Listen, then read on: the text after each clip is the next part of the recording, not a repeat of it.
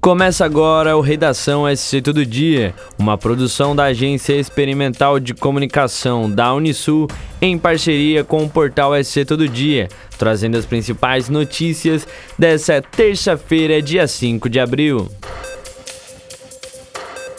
Nos últimos dias, uma polêmica tem envolvido a construção da Ponte do Pontal, em Laguna.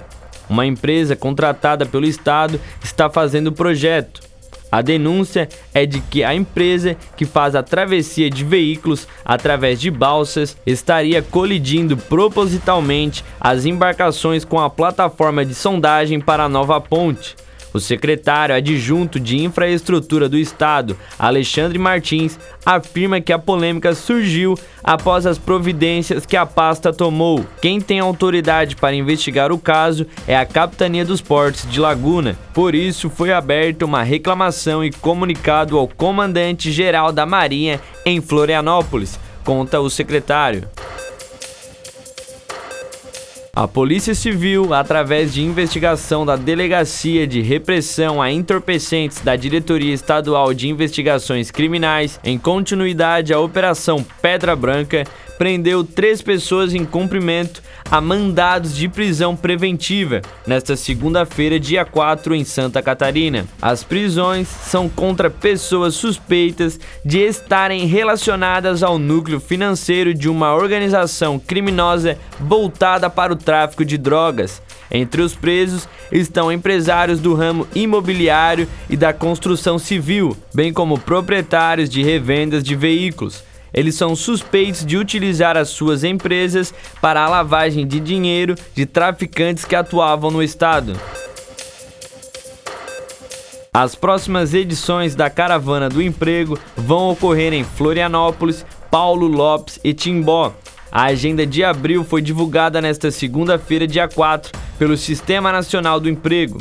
A ação pretende aproximar ainda mais o empregador e trabalhador. Para o diretor de Emprego e Renda da Secretaria do Estado do Desenvolvimento Econômico Sustentável, Diego Goulart, as parcerias com os municípios estão sendo muito importantes. A Caravana do Emprego, além de divulgar oportunidades, também realiza atendimento ao trabalhador e ao empregador e oferece dicas de confecção de currículo e de como se portar durante uma entrevista. O Conselho da cidade de Tubarão aprovou em audiência pública na última semana uma resolução que prevê a distância de 25 metros de áreas de preservação permanente no Rio Tubarão a partir das margens, no trecho entre as pontes Manuel Alves dos Santos e Orlando Francalassi. Agora a decisão será encaminhada na forma de projeto de lei à Câmara de Vereadores.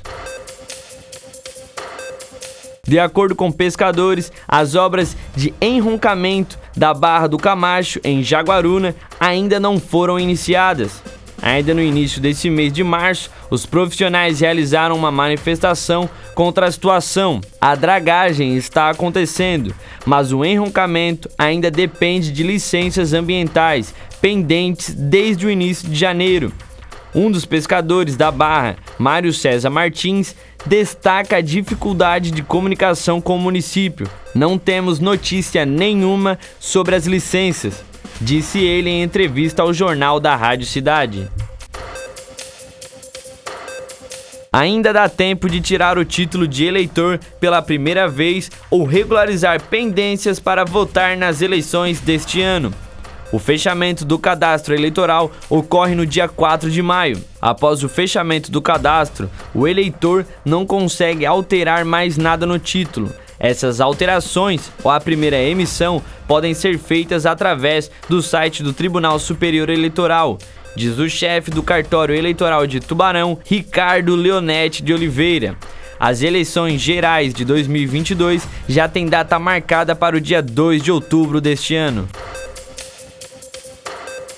Para mais notícias, acesse o portal SC Todo Dia. Até breve.